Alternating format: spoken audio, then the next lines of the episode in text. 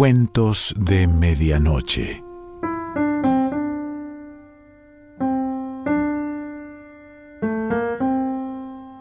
El cuento de hoy se titula La casa adecuada y pertenece a Henry Slessar.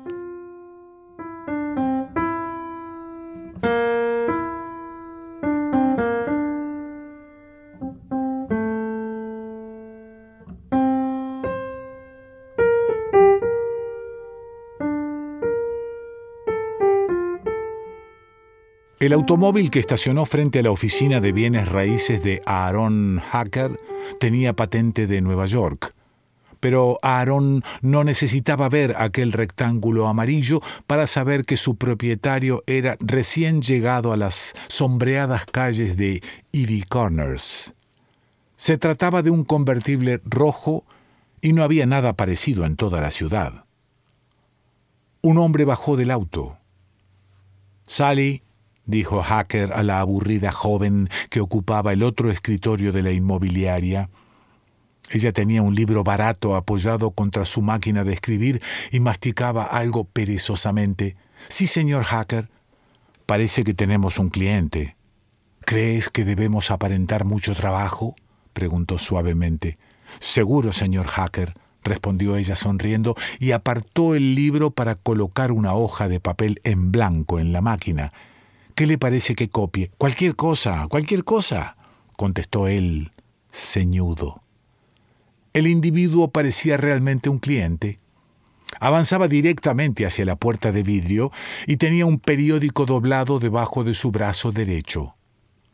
Aaron lo describió posteriormente como un hombre de complexión robusta, pero en realidad era gordo. Vestía un traje liviano de colores apagados y la transpiración había marcado grandes círculos húmedos alrededor de sus axilas. Atravesó rápidamente la puerta de vidrio, echó una mirada fugaz en dirección del sonido de la máquina de escribir y luego saludó a Aarón con una inclinación de cabeza. ¿El señor Hacker?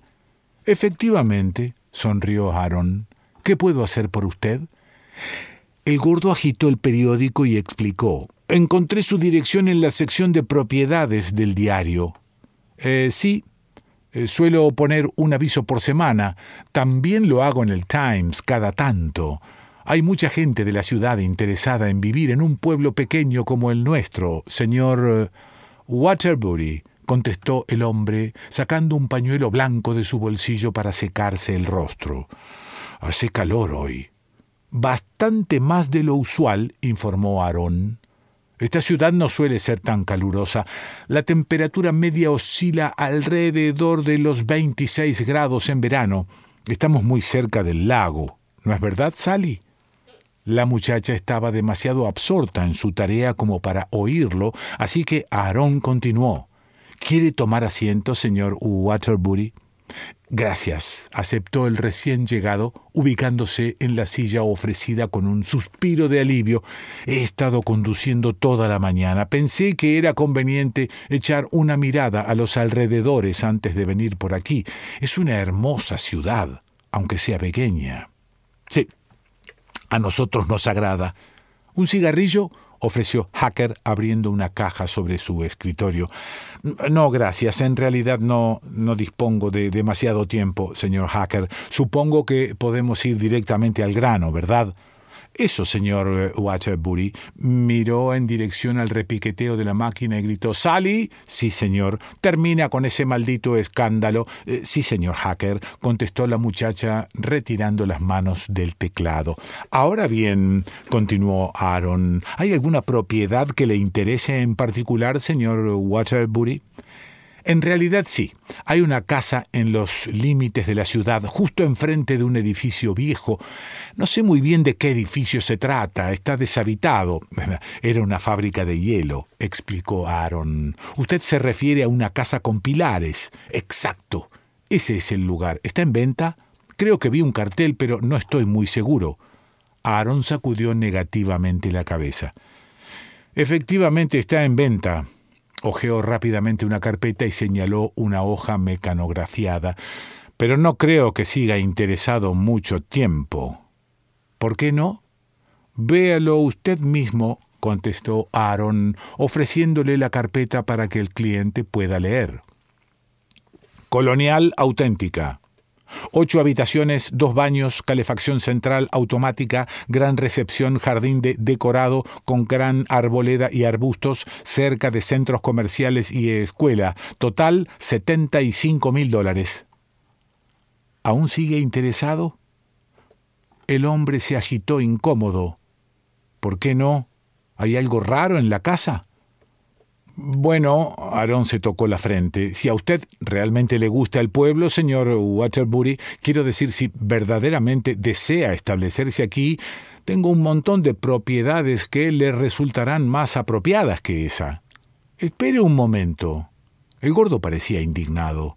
¿Qué es lo que pretende? Le estoy preguntando por esa casa colonial en particular. ¿Quiere o no quiere venderla? Eh, eh, si quiero, rió Aarón, escúcheme, he tenido esa casa en mis manos durante más de cinco años y le aseguro que no habría nada que me hiciera más feliz que venderla, solo que no creo que pueda tener tanta suerte. ¿Qué quiere decir con eso? Quiero decir simplemente que no creo que vaya a comprármela. Eso es lo que quiero decir.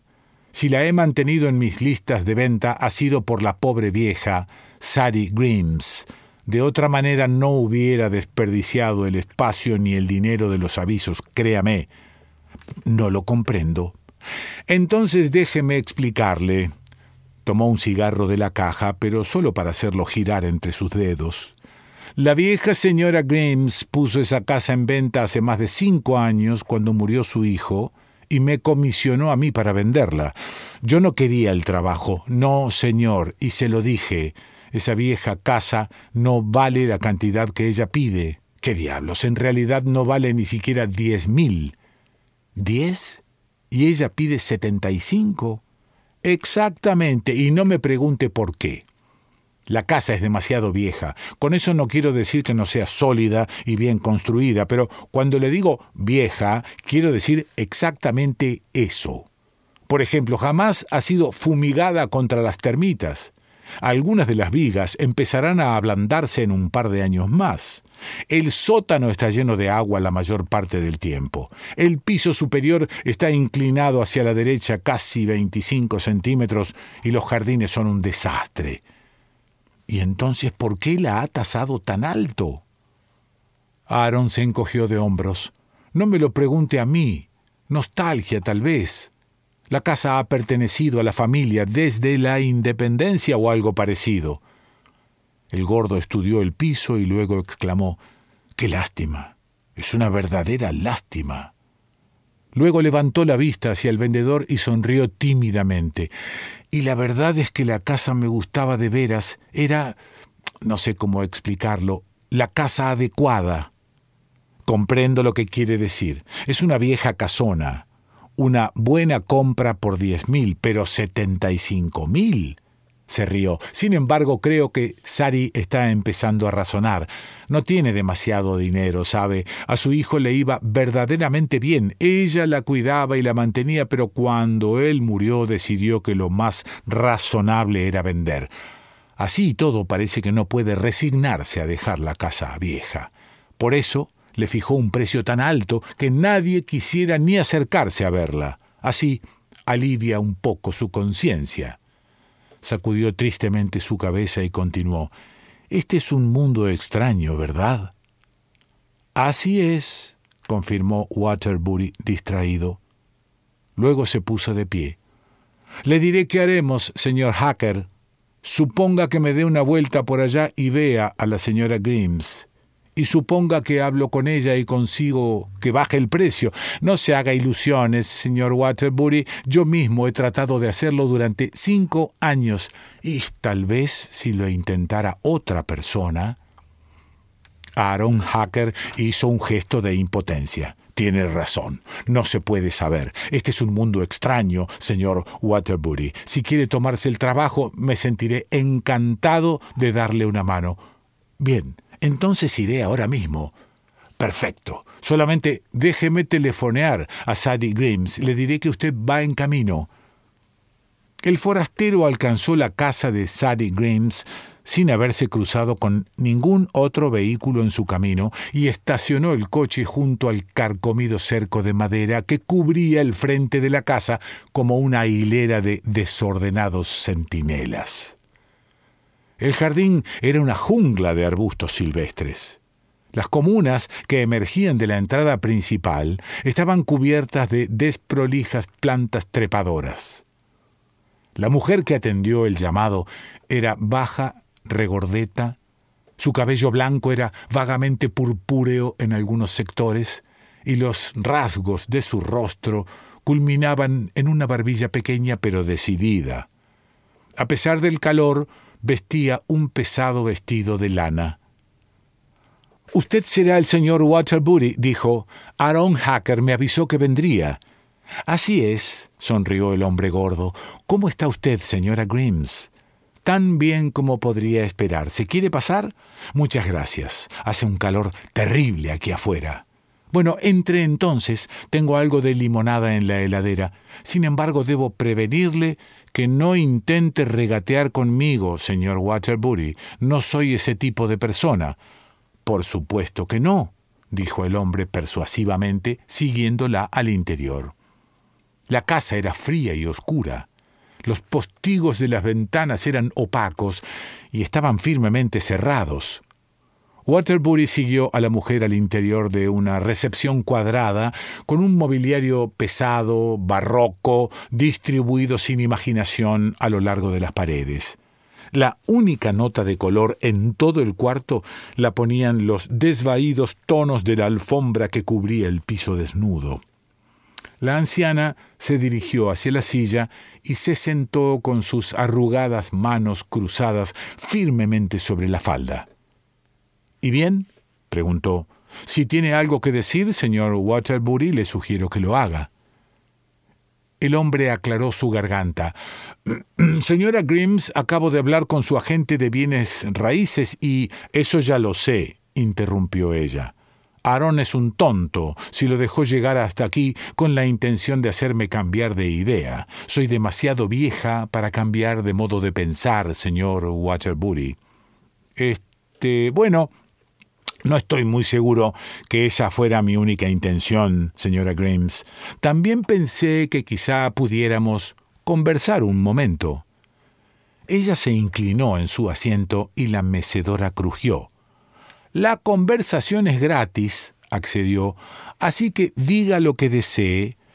Eh, verá, este, enjugó nuevamente su rostro y guardó a medias el pañuelo en el bolsillo del saco. Bueno, déjeme decirlo de este modo, señora Grims. Soy un hombre de negocios, soltero. He trabajado durante mucho tiempo y he logrado ahorrar una cantidad de dinero bastante importante. Ahora estoy a punto de jubilarme y deseo establecerme en un lugar tranquilo y pacífico como Ivy Corners. Tuve ocasión de pasar por aquí hace años en un viaje a este Albany y recuerdo haber pensado tal vez algún día pueda venir a vivir a este lugar. Y Hoy, mientras estaba recorriendo el pueblo, pasé por la puerta y vi esta casa y me entusiasmé. Simplemente me pareció adecuada para mí. También a mí me gusta, señor Waterbury. Esa es la razón por la que pretendo un precio justo por ella. ¿Un precio justo? preguntó Waterbury. Esa es la razón por la que pretendo un precio justo por ella. Suficiente gritó la mujer. Creo haberle dicho, señor Waterbury, que no estoy dispuesta a pasarme todo el día aquí sentada discutiendo con usted. Si no está dispuesto a pagar el precio que pido, será mejor que olvidemos el asunto. Pero, señora Grimes, hasta siempre, señor Waterbury. La mujer se levantó como para indicar que la conversación había terminado. Pero él no la imitó. Espere un momento, señora Grimes, dijo. Espere un momento. Sé que es una locura, pero está bien. Pagaré lo que usted pide. La mujer lo miró durante un largo rato. ¿Está seguro, señor Waterbury? Completamente. Tengo dinero suficiente para hacerlo, y si esa es la única posibilidad de lograrlo, se hará como usted quiere. Ella sonrió ligeramente. Creo que la limonada está suficientemente fría. Le traeré un poco y luego le diré algunas cosas interesantes respecto a esta casa.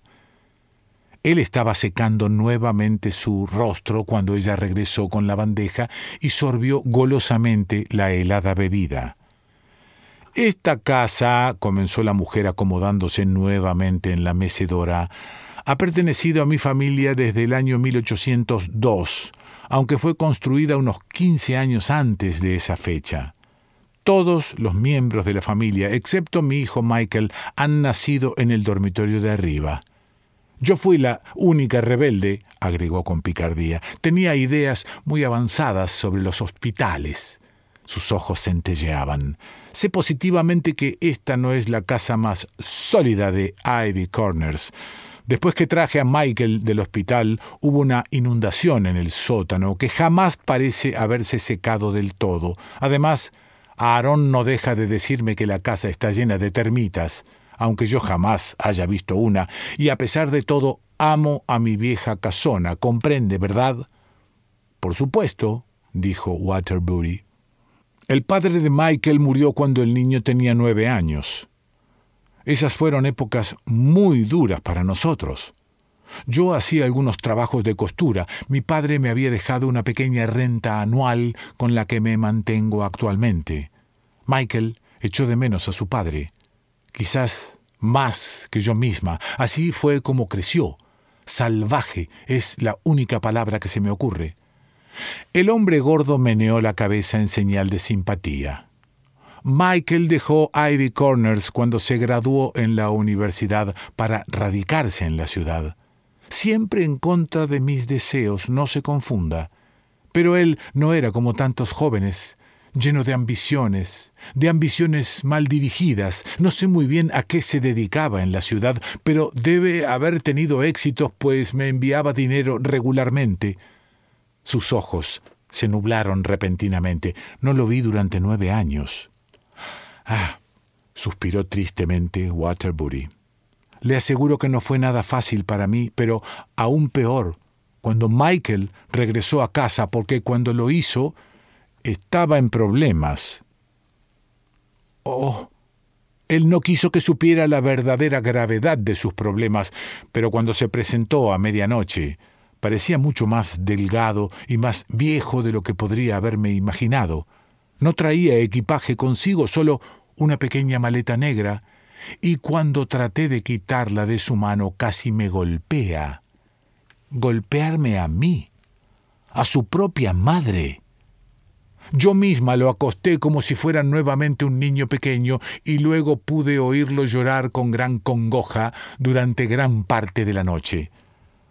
Al día siguiente, al levantarse, me dijo que tenía que abandonar la casa solo por unas pocas horas. Tengo algo muy importante que hacer, dijo, pero no me explicó qué. Sin embargo, a la noche, cuando regresó, me di cuenta de que el pequeño maletín había desaparecido. Los ojos del hombre gordo se agrandaron detrás del vaso de limonada. ¿Y eso qué significaba? preguntó. En ese momento no lo sabía, pero pronto lo descubrí. Esa noche llegó un hombre a nuestra casa, ni siquiera sé cómo logró entrar. La primera noticia que tuve de que estaba allí fue cuando lo oí discutir con Michael en el cuarto. Me dirigí a la puerta tratando de oír, tratando de descubrir la clase de problema en que estaba metido mi hijo, pero solo escuché gritos y amenazas, y luego la mujer hizo una pausa y sus hombros se agitaron convulsivamente. Luego escuché un disparo. Continuó.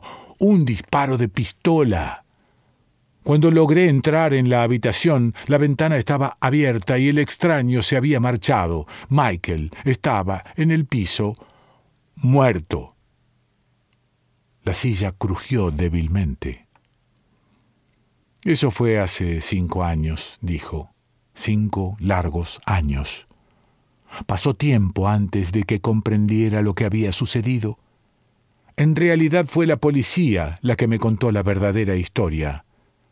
Michael y el desconocido habían estado involucrados en un delito, un delito muy grave. Habían robado muchos miles de dólares. Michael se había apoderado del dinero y había huido con él tratando de despojar a su cómplice de la parte que le correspondía. Pero el otro hombre vino a buscarlo, intentando recuperar el botín, y cuando descubrió que el dinero había desaparecido, asesinó a mi hijo. La mujer, Grims, levantó la vista y continuó. Fue entonces cuando puse en venta la casa, a 75 mil dólares. Sabía que algún día el asesino de mi hijo volvería y querría comprar esta casa a cualquier precio. Todo lo que tenía que hacer era esperar que un hombre quisiera pagar por ella muchísimo más de lo que vale. Comenzó a amacarse suavemente. Waterbury apartó el vaso vacío y se pasó la lengua por los labios. Sus ojos ya no podían enfocar el rostro de la anciana y su cabeza oscilaba fijamente sobre sus hombros. Oh, dijo con voz pastosa, esta limonada sabe muy amarga. Henry Slessor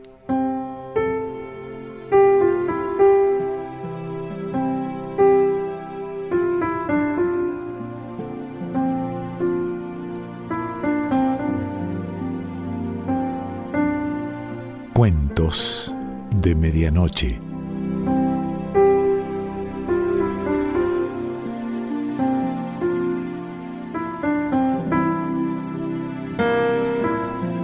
Selección Pancho Mondino.